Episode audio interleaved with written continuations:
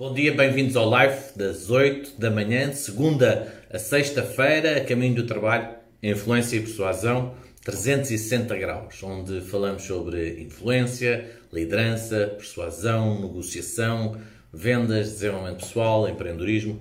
Este live é para dar-lhe conteúdos a si, para aumentar os seus resultados, quer seja na sua vida, na influência, ou quer seja nos seus negócios.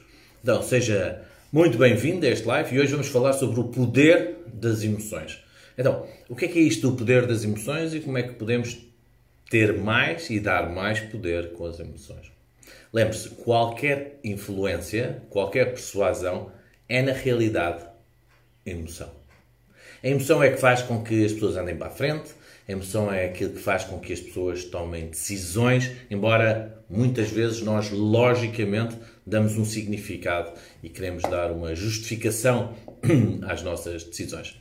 Então, hoje, por exemplo, eu acordei de manhã, uh, tive um sonho, um sonho que muitas vezes até tenho, que é um sonho onde estou numa praia, ao pé, no Algarve, onde os meus avós eram, é, é, é uma casa é ao pé da praia, mas, mas no meu sonho é como se estivesse em cima de uma montanha, bem lá em cima, mas tinha o mar ao perto. Era assim uma situação bem estranha.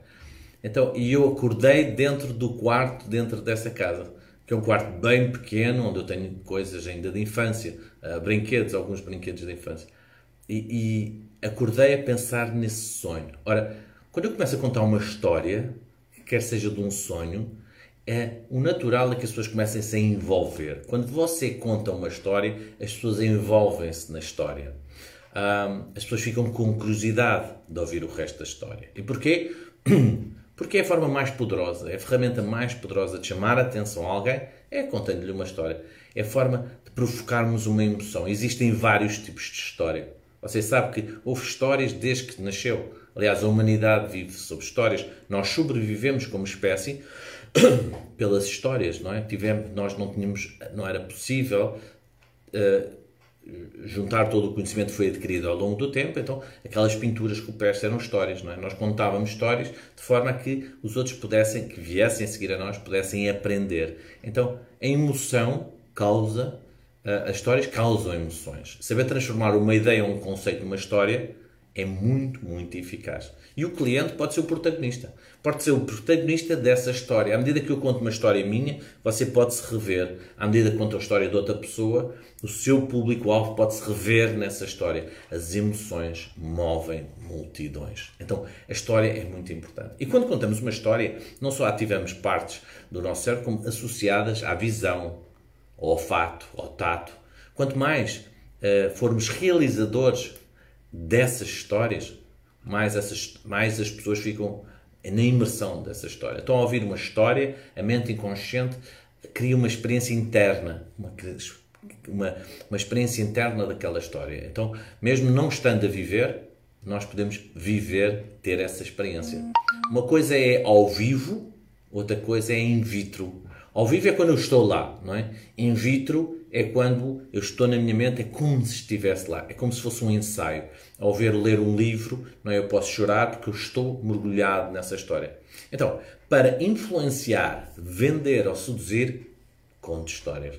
É preciso pensarmos que histórias é que vamos contar. Pense sempre na relação ganha-ganha e no seu público-alvo. Conte histórias bem contadas à volta do seu produto. Uh, faça com que o seu cliente seja cúmplice da sua própria história. Partilham ambos a mesma emoção. Imagina o que é que é ao contar essa história, o seu cliente mergulha dentro da história. A Coca-Cola conta histórias, fazem vídeos com histórias de forma que sejam virais. As probabilidades de serem vira um vídeo com história viral é muito maior do que um anúncio. Então, contar histórias faz cada vez mais parte, não é, da parte do marketing, da publicidade. Mas atenção, Contem histórias do vosso produto. Já se focaram no vosso produto? O vosso produto é muito importante. A qualidade, a forma como têm, como servem o vosso produto. Mas agora o copywriting e o storytelling é também extremamente importante. A forma como transmitem, como fazem o vosso cliente imaginar aquilo que vocês estão a contar. Pode contar uma história sobre a sua marca, sobre o seu negócio, sobre a sua empresa, sobre as pessoas que utilizam a sua marca, as pessoas que utilizam os seus serviços. Mas contar uma história pode levar a pessoa e leva a pessoa, a mente da pessoa a outros sítios, ao sítio que você quer. Isso pode utilizar como analogias, e analogia é uma estratégia, é uma metáfora, é uma estratégia super eficaz que ajuda-nos a entrar dentro da mente inconsciente da outra pessoa. Não é? Ah, por exemplo, se vocês utilizarem as estratégias que eu ensino aqui nos lives todos os dias, é como se tivessem uma mina de ouro. Ora, quando eu digo é como se tivesse uma mina de ouro, vocês já sabem o que é que isso significa. Eu não preciso estar a falar da especificidade daquilo que vocês vão aprendendo no live, mas neste live, o conhecimento que retiram é como se estivessem uma mina de ouro. Não é? Aquele carro que você vai comprar é um bunker para a sua família. E você pensa, é um bunker, a segurança que esse carro tem. A linguagem metafórica recorre a imagens coletivas que nos transportam muitas vezes para o nosso imaginário. E isso traz-nos metáforas, parábolas, são altamente eficazes porque comunicam diretamente com a nossa mente inconsciente, que é, na realidade, a verdadeira responsável para as decisões que tomamos. É? Então, nas metáforas podemos ter quatro funções. A primeira é chamar a atenção do nosso cliente ou do nosso prospecto, porque você não está a vender, está a contar uma história. Então está a chamar a atenção dele através da história. A outra é pode simplificar as coisas. Já Leonardo da Vinci dizia, não é? A simplicidade é maior das sofisticações. Terceiro, vão diretamente, vai, a história vai diretamente à emoção. É, por mais que racionalize, a maioria das decisões de compra vem da emoção e uma boa metáfora, uma boa história mergulha-nos dentro da emoção e em relação à sua oferta. Depois as histórias são inesquecíveis. É fácil lembrar-me de uma história. É muito fácil lembrar-me de uma história, ao contrário de lembrar-me de, de, de, produtos, de serviços, não é? Agora a história, se provocar sensações agradáveis, ela vai ficar retida na minha memória. Se ela for bem elaborada. Então, prepare-se para trabalhar a sua história. Não é? Pare e construa a sua história à volta do seu produto ou do seu cliente. No fundo, a sua história deve levar o seu cliente às suas próprias recordações, onde ele sente-se bem, onde ele sabe que funciona. E aí a metáfora funciona lindamente. Raramente alguém tem uma objeção de uma história. Podem ter a objeção do seu produto, do seu serviço. Agora, de uma história, raramente alguém tem uma objeção. E aí deve estar a pensar, então como é que eu conto uma história? Não é?